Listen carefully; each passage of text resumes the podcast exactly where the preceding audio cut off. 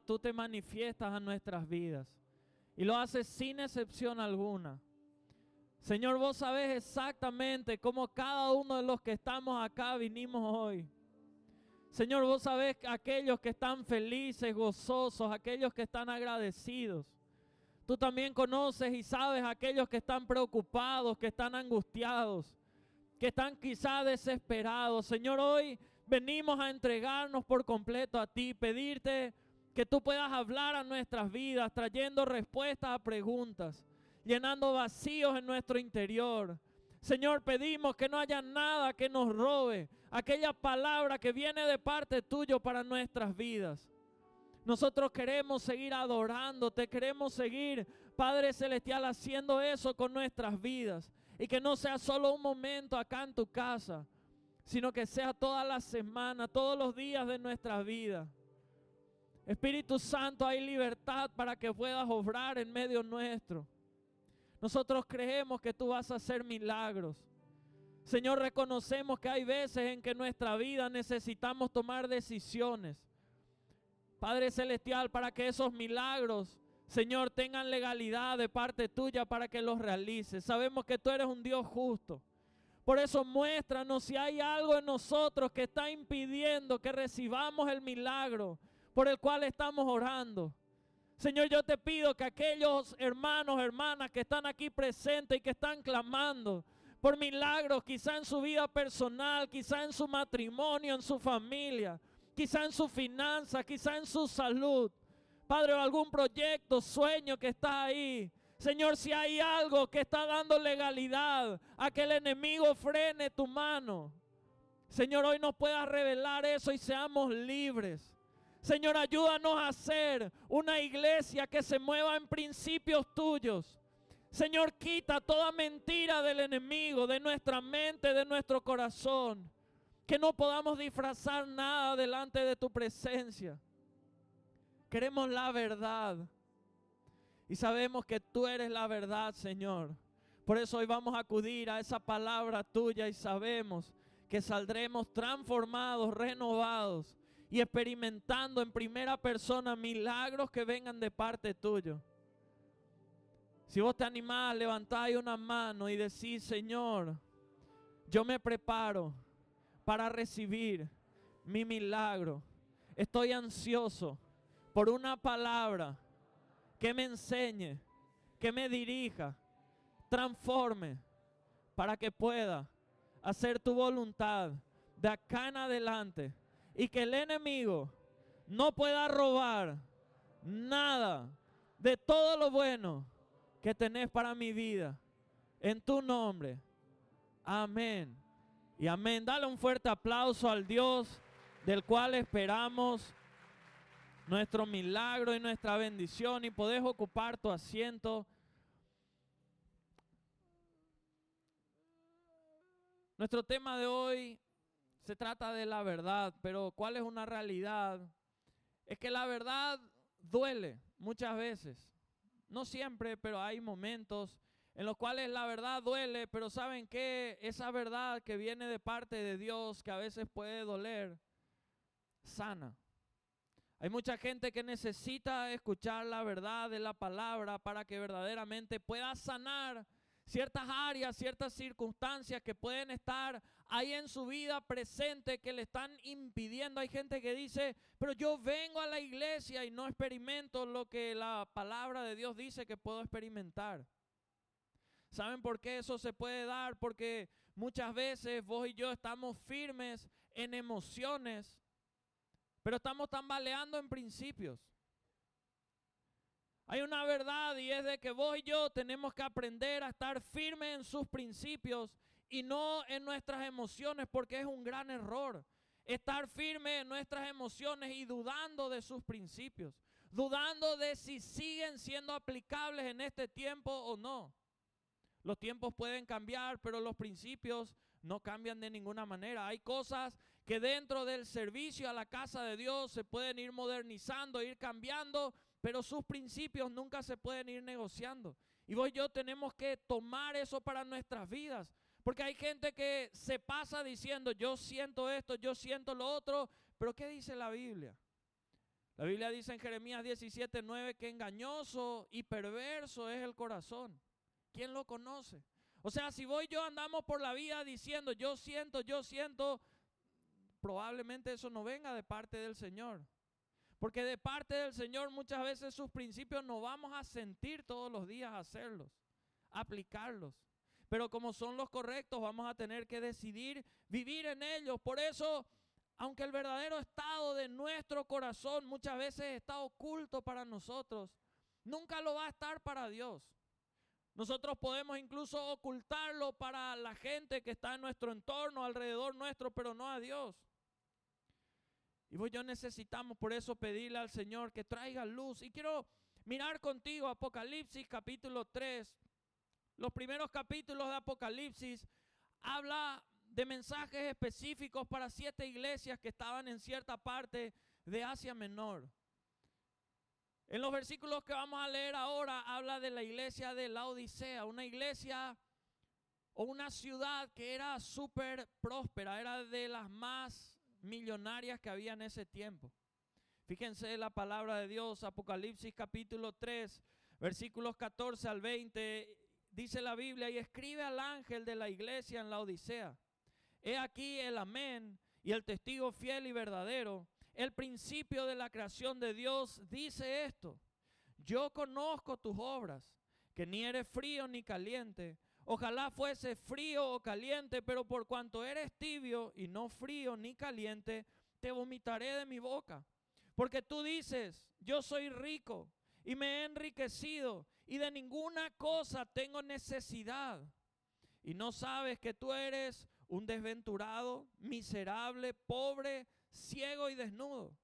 Por tanto, yo te aconsejo que de mí compres oro refinado en fuego, para que seas rico, y vestiduras blancas para vestirte y que no se descubra la vergüenza de tu desnudez, y unge tus ojos con colirio para que veas. Yo reprendo y castigo a todos los que amo. Sé pues celoso y arrepiéntete. He aquí que yo estoy a la puerta y llamo. Si alguno oye mi voz y abre la puerta, entraré a él y cenaré con él y él conmigo. La Odisea, como decía, era, era una de las ciudades más millonarias que había en el mundo. Era una ciudad en la cual sus habitantes tenían tantos recursos que cuenta la historia que en el año 61 después de Cristo vino un gran terremoto que destruyó por completo la ciudad, la arruinó. Y ese pueblo no aceptó recursos del imperio romano porque ellos tenían los recursos y no querían aceptar de nadie más y ellos reconstruyeron su ciudad sin necesitar recursos de nadie más. La Odisea también era el punto de moda más conocido donde todos los desfiles principales se realizaban porque su fuerte era eh, un, un tipo de vestidura que se llamaba trimita, que era una prenda de vestir de altísima calidad, que era principalmente de color negro y algunas de color violeta, pero el principal era de color negro y era una prenda carísima, de las más caras que había y las principales modelos y los principales modelos de ese tiempo iban ahí para vestir esas prendas tan caras que había. La Odisea también era el centro médico más importante que había en Asia Menor. Incluso los médicos eran tan reconocidos, tan distinguidos, que en la moneda que ellos usaban estaban impresas en varias de ellas caras de médicos destacados de ese tiempo. Una de las cosas principales en la Odisea, en, ese pueblo, era que producían un ungüento para los ojos y para los oídos, que era tan importante que se difundía de ahí para todo el mundo. Era el lugar principal donde se hacía esto. Y fíjense que el Señor Jesús se dirige a esta iglesia y les decía, ustedes se consideran, Ahí le decía, porque tú dices, yo soy rico y me he enriquecido y de ninguna cosa tengo necesidad. Aclaro, Dios no está en contra de las riquezas, Él nos enseña cómo poder prosperar y cómo poder recibir esas riquezas, pero sí está en contra de la soberbia y del orgullo. Y él le decía, ustedes dicen no tenemos necesidad de nada. Y el Señor le empieza a decir, pero ustedes son desventurados, miserables, pobres, ciegos y desnudos. directo. Ellos habían confundido su riqueza material con fortaleza espiritual. Hay mucha gente que cuando aparentemente, financieramente tiene todo, piensa que ya está todo bien. Y deja pasar por alto muchas otras cosas. Como alguien dijo un día, son tan pobres que lo único que tienen es dinero. Tienen mucho dinero quizás, pero son pobres en su familia, en los contactos, en las relaciones, en todo lo que pueden tener. Y la Odisea era una iglesia tibia espiritualmente, pero una iglesia enamorada de las cosas materiales y mundanas que había en ese tiempo. Y la gente que asistía a la casa de Dios se volvió tibia. Quizá puede haber mucha gente hoy así. Y no nos dimos cuenta, quizá decimos, estamos bien, tengo recursos, no tengo necesidad, no, estoy enfermo físicamente, no, no me pasa nada, no. Hay ciertas cosas dentro del alma que Dios quiere tratar con nosotros. ¿Qué tenemos que hacer y qué le sugería al Señor? En primer lugar, versículo 18, el Señor le decía, te aconsejo que de mí compres oro refinado. Lo primero que el Señor quiere desafiarte a vos y a mí a hacer es acercarnos a comprar oro de parte del Señor. Un oro refinado, decía acá la palabra del Señor. El oro refinado es un oro que puede ser maleable, que puede ser suave. Un oro que está libre de otras sustancias, es algo puro, que no está mezclado con las impurezas que puede tener. ¿Qué significa esto? Que vos y yo podamos acercarnos tanto a Dios que nuestro corazón se pueda volver por completo puro. Fíjense que en Hebreos 3:13 el Señor le decía antes, exhortaos los unos a los otros cada día. Entre tanto que se dice hoy, para que ninguno de vosotros, ¿qué cosa? Se endurezca por el engaño de quién? Del pecado. Los corazones, cuando son endurecidos? A causa del pecado se empiezan a endurecer porque cuando uno peca rompe relaciones con Dios. Cuando uno peca da libertad y legalidad a que el enemigo pueda empezar a obrar en la vida de uno. Voy yo tal vez nos decimos, bueno, pequé, estás autorizado diablo a hacer tu obra porque no hace falta. No hace falta que vos y yo firmemos un contrato, diablo está autorizado a hacer algo. Pero cuando voy yo quebrantamos los principios de Dios que conocemos, automáticamente estamos diciendo no gracias a lo que viene de Dios y no hay un campo neutral. Eso dice la Biblia, aunque el mundo quiera relativizar todo, eso no importa. Porque hoy en día la gente todo quiere ir transformando y llamando de diferentes maneras. A las madres hoy en día se le quiere decir ser gestante. A la gente que tiene convicciones se le dice fanático. Y así la gente empieza a querer transformar todas las cosas, siendo que ante los ojos del Señor lo bueno es bueno, lo malo sigue siendo malo. Y finalmente ni vos ni yo vamos a hacer lo que vamos a juzgar para la eternidad. Es Dios solamente el que va a poder hacer eso. Por eso es tan importante que vos y yo nos acerquemos al Señor y no permitamos que nuestros corazones se endurezcan. Hay mucha gente que siente ofensas alguien que te trató mal, alguien que habló mal de vos, alguien que contó un chisme tuyo, alguien que te falló. Y hoy en día hay mucha gente que a raíz de las ofensas que recibió, ha endurecido su corazón. Y cuidado con que eso nos ocurra. Fíjense, Proverbios capítulo 18, que dice la palabra de Dios del hermano ofendido. Proverbios 18, 19 dice, el hermano ofendido es más tenaz que una ciudad fuerte. Y las contiendas de los hermanos son como cerrojos de alcázar. El ofendido es, más difícil. Una ciudad fuerte era una ciudad rodeada de muros altísimos, anchos, en gran manera, en la cual nadie podía entrar. Y cuidado con que nuestro corazón esté de esa manera, porque ya no podemos recibir de nadie.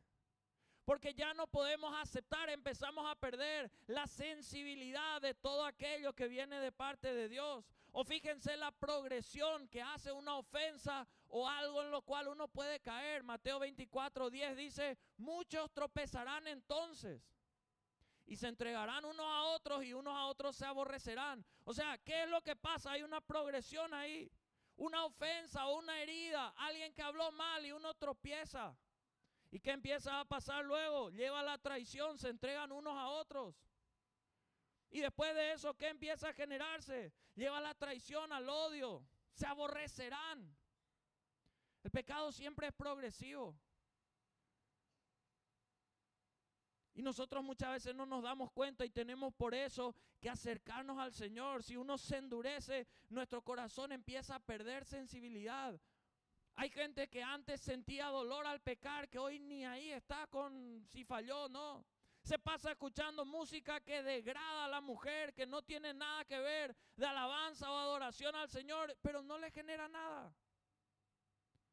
Hasta se va a bailar, se va a tomar, se va a hacer todo lo que alguien que no tiene principios de Dios se va a hacer, pero dice que le sigue al Señor y espera bendiciones del Señor.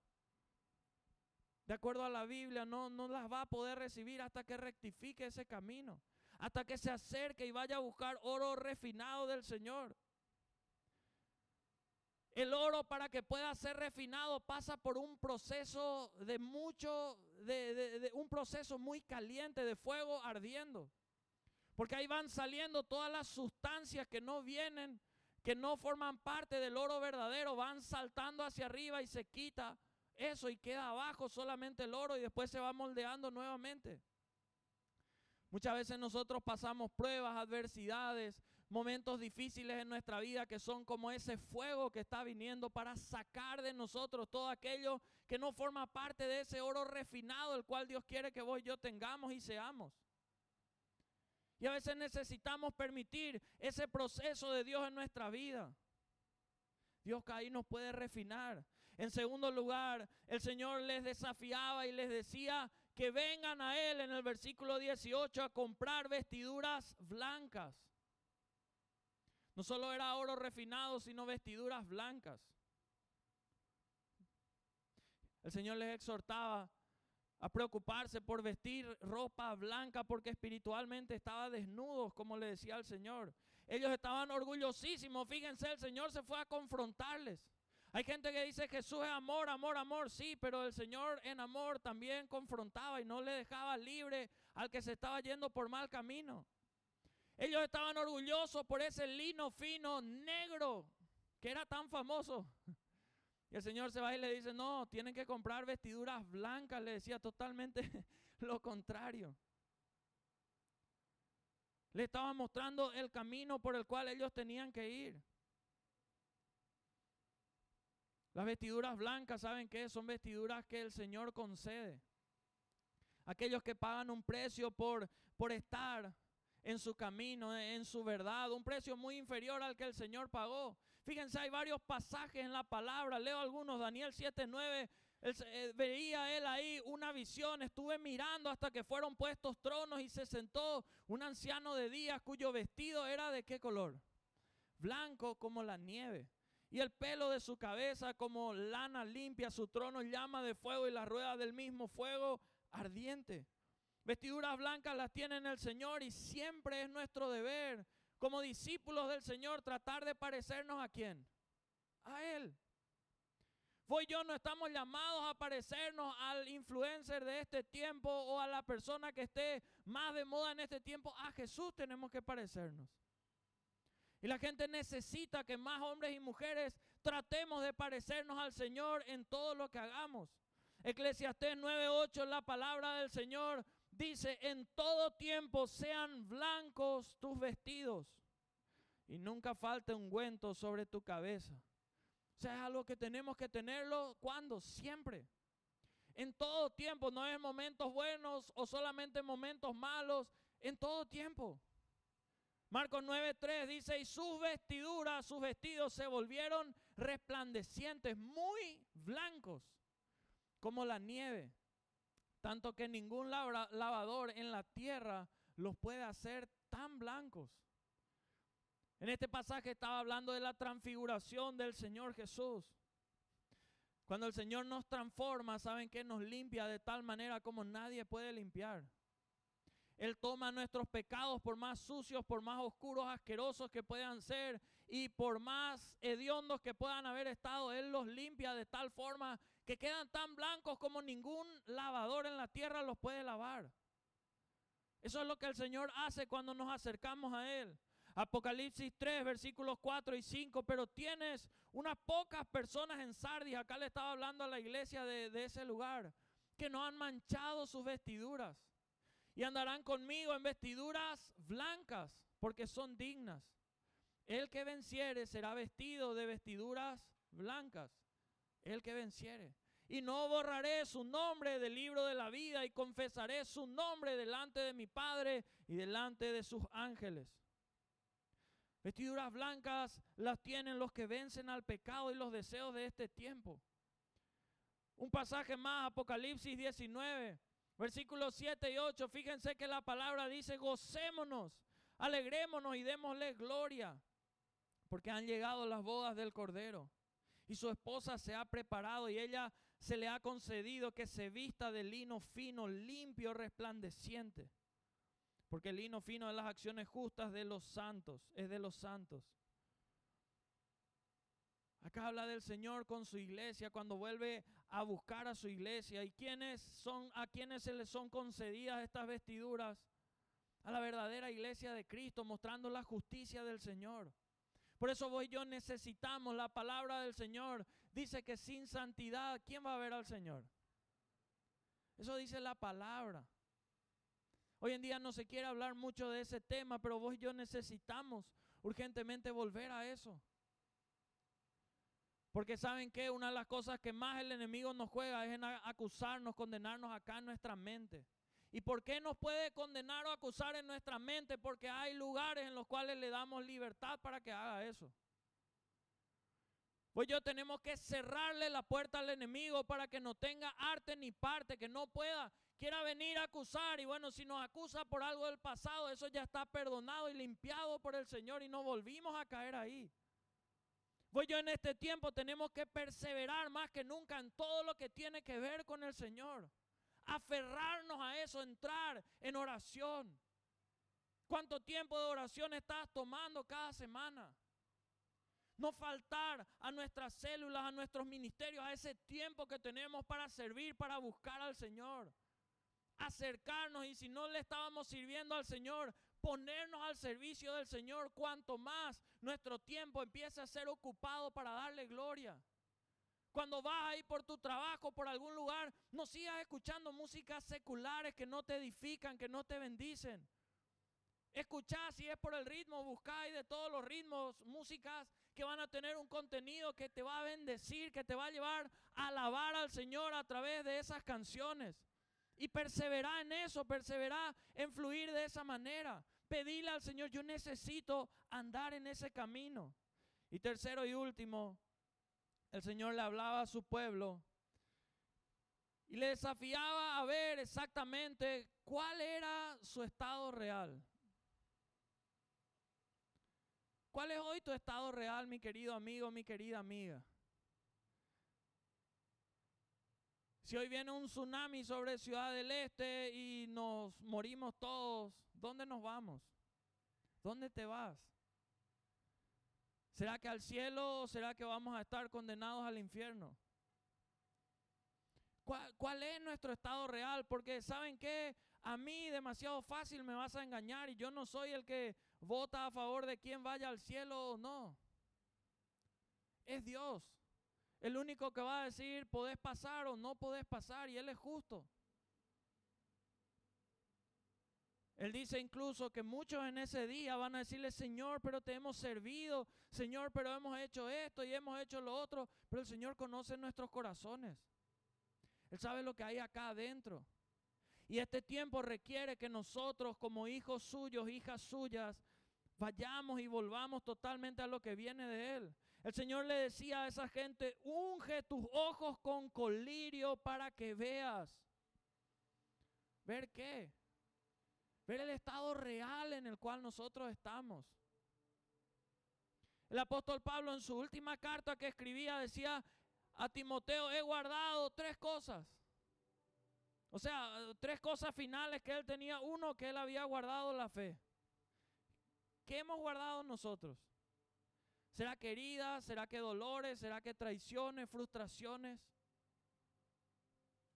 Porque eso se demuestra en nuestro hablar, se demuestra en nuestro actuar. Él decía, he acabado la carrera. ¿Será que acabamos la carrera que nos comprometimos con el Señor a hacer? Y él decía, he peleado la buena batalla. No una mala batalla, la buena, la correcta. La que vale la pena pelear. Muchas veces nuestros corazones se pueden llenar de orgullo. Y el orgullo que hace, el orgullo impide que uno admita cuál es su verdadera situación. El orgullo impide eso. Nos hemos llenado de tanto orgullo por los años que asistimos a la casa del Señor o incluso le servimos. Y mucha actividad no es igual a mucha intimidad con el Señor. Porque hay gente que solo se puso a servir, pero no se puso a buscarle otra vez. El orgullo, ¿saben qué hace? Impide que enfrentemos la verdad. Seguimos mintiendo con números. Puede pasarte en tu trabajo, no, no, no querés admitir la verdad de que estás pasando un mal momento y tenés que levantarte, hacer algo drástico. Puede pasarte en lo ministerial, puede pasarte en la familia. Estamos llenos de orgullo. No, yo ya te di, ya te hice feliz y, y. No. El orgullo hace que nuestro corazón se endurezca. ¿Y saben qué hace? Oscurece nuestra visión de, la realidad, oscurece nuestra visión y, y nos roba entendimiento. ¿Qué más hace el orgullo? El orgullo hace que nos consideremos víctimas todo el tiempo. El Señor habla de tribulaciones, de problemas, de todo lo que íbamos a pasar acá en la tierra, pero Él nunca nos llamó, nunca nos autorizó a ser víctimas acá en la tierra. El que sí nos desafiaba que seamos más que vencedores. O sea, vencer y vencer todo problema, toda, nunca ser víctima. Cuando nosotros nos arrepentimos de verdad, cuando dejamos de culpar a los demás y aceptamos nuestro error, aceptamos nuestra parte de la culpa. Cuando culpamos todo el tiempo a los demás y defendemos nuestra posición, cueste lo que cueste, estamos ciegos. Ciegos a la verdad. Y saben que la revelación de la verdad es la que finalmente nos trae libertad. La palabra de Dios en Juan capítulo 8, versículo 32 dice, y conoceréis la verdad y la verdad os hará libres. ¿Quién es la verdad? La verdad de Jesús. Y vos yo le tenemos que conocer de manera personal, no por experiencia de otros. Tu vida necesita acá en el interior urgentemente que vos de verdad le encuentres, le conozcas al Señor, no por lo que otro diga.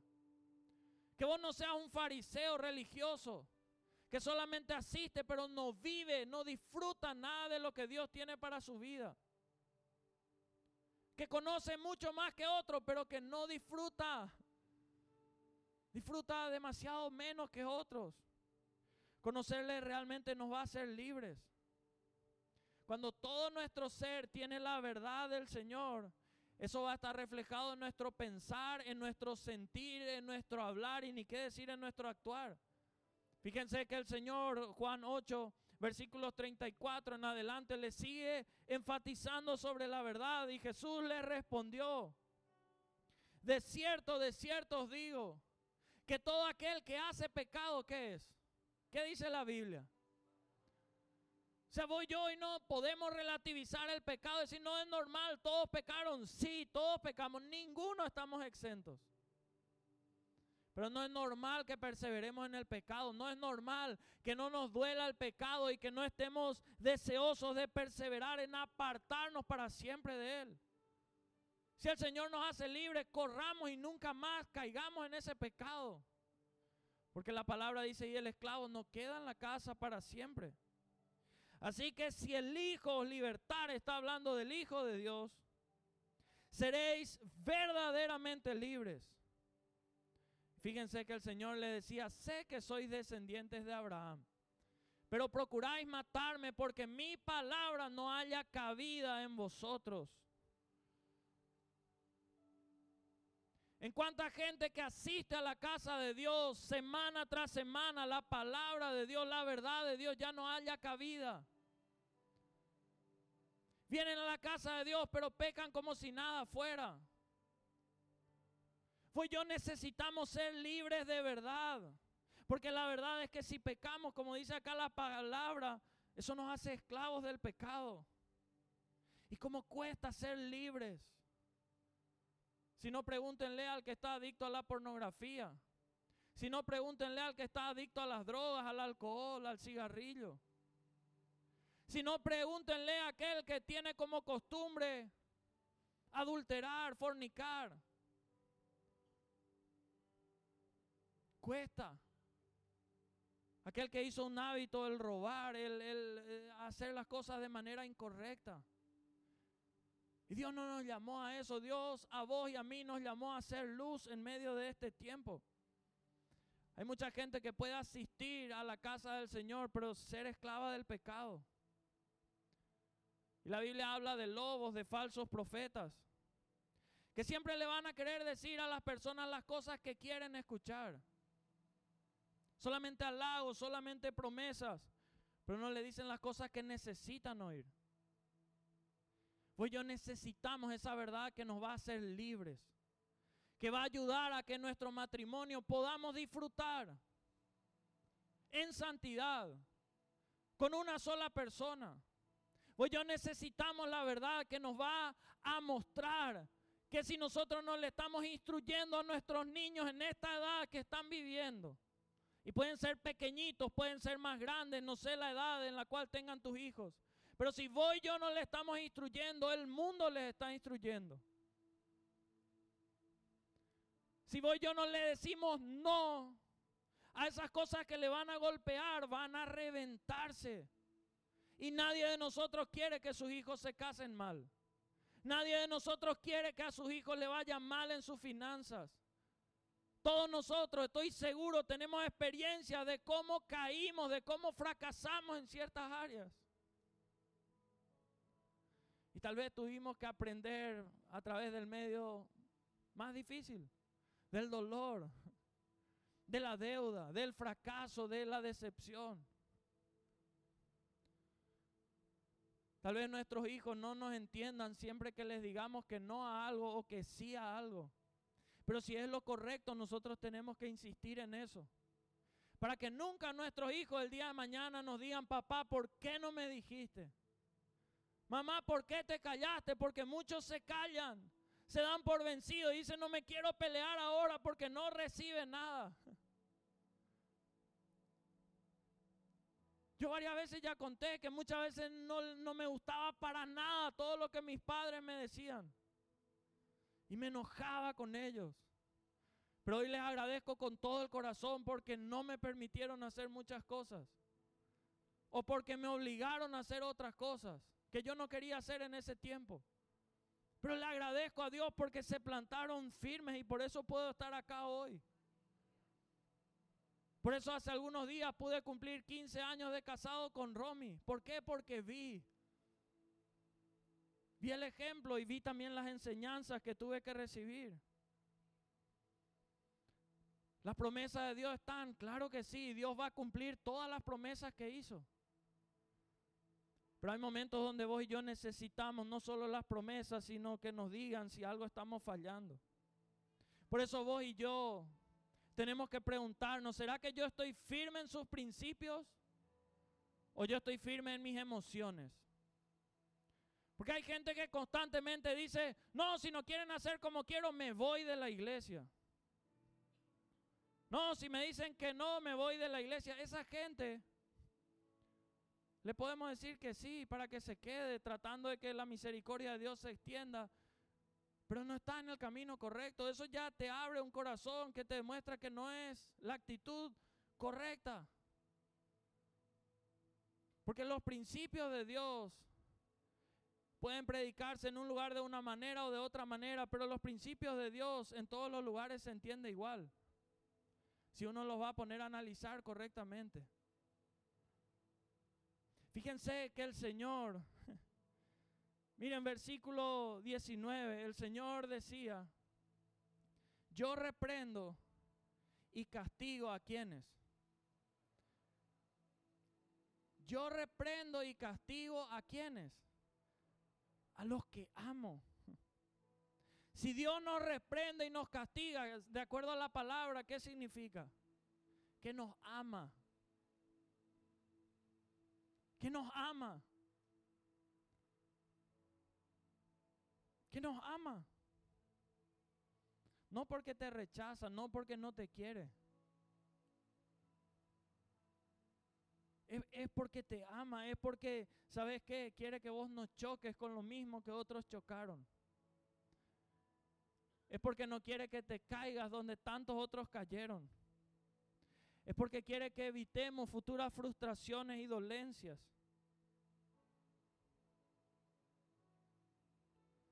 Yo sé que muchos líderes que están hoy acá me van a entender lo difícil que es cuando uno a alguien en el consejo que le va a dar tiene que decirle a veces cosas que sabemos la otra persona no va a querer escuchar. ¿Cómo cuesta? Yo reconozco y ya le pedí perdón al Señor porque muchas veces no le dije a la gente lo que tenía que decirle.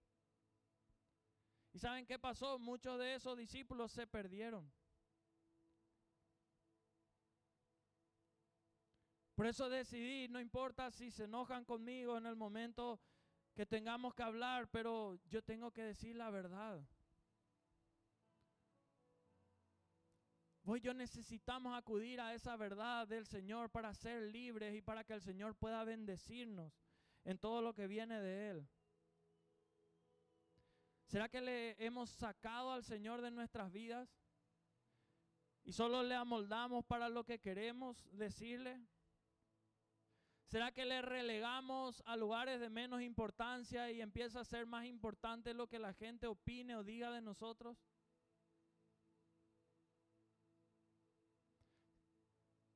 A nosotros lo que más tiene que importarnos es lo que Dios diga de nosotros. Porque si le tenemos a Dios de nuestro lado, tenemos todo. Y vos vas a poder decir en medio de tu batalla, mi Dios es más grande que esta adversidad que viene. Vos tenés que estar listo porque los tiempos son turbulentos, son difíciles. Pero si vos le tenés a Dios de tu lado, vos vas a experimentar y vas a decir con todas tus fuerzas, mi Dios es más fuerte. Que las ganas de desistir, que las ganas de tirar la toalla, que las ganas de que todo acabe, que cualquier cosa del mal. Pues yo tenemos que empezar a vivir la vida del Señor y vamos a ver cómo los resultados, vos vas a ver los resultados. Yo te animo una semana hasta el domingo que viene, que cerramos este mes. Una semana es difícil perseverar en lo correcto, pero te animo a que intentes como primer desafío. Lee todos los días su palabra, escucha canciones que te edifiquen, que te bendigan acudí a tu célula o si no tenés una célula, vení, te vamos a conseguir la mejor célula ahí cerca de tu casa. Venía a buscar al Señor todos los días. A las cinco y media de la mañana, de lunes a sábado, hay tiempos de oración acá en la casa. Venía a empezar a orar el día, hacer algo diferente, comprar ese oro refinado de Dios, las vestiduras blancas. Y pedirle a Dios que te muestre. Si algo está oculto a tu vida, que te muestre. Que te revele. Para que puedas experimentar todas las bendiciones que Dios tiene para tu vida. Nosotros estamos orando, ¿saben qué? Para que de esta casa se levanten en cada rubro en el cual ustedes decidieron estar, los hombres y las mujeres más influyentes y más poderosos de esta ciudad, hay en el rubro que ustedes decidieron estar. Y tenemos la seguridad de que si no hay brecha que dejamos abierta para el enemigo, Dios te va a bendecir como no le bendice a los demás. Te va a abrir puertas que no le abre a los demás. Solamente en las últimas dos semanas, cuatro de mis discípulos yo vi cómo el Señor les aumentó su salario de una. ¿Y quién te aumenta salario en un tiempo como este?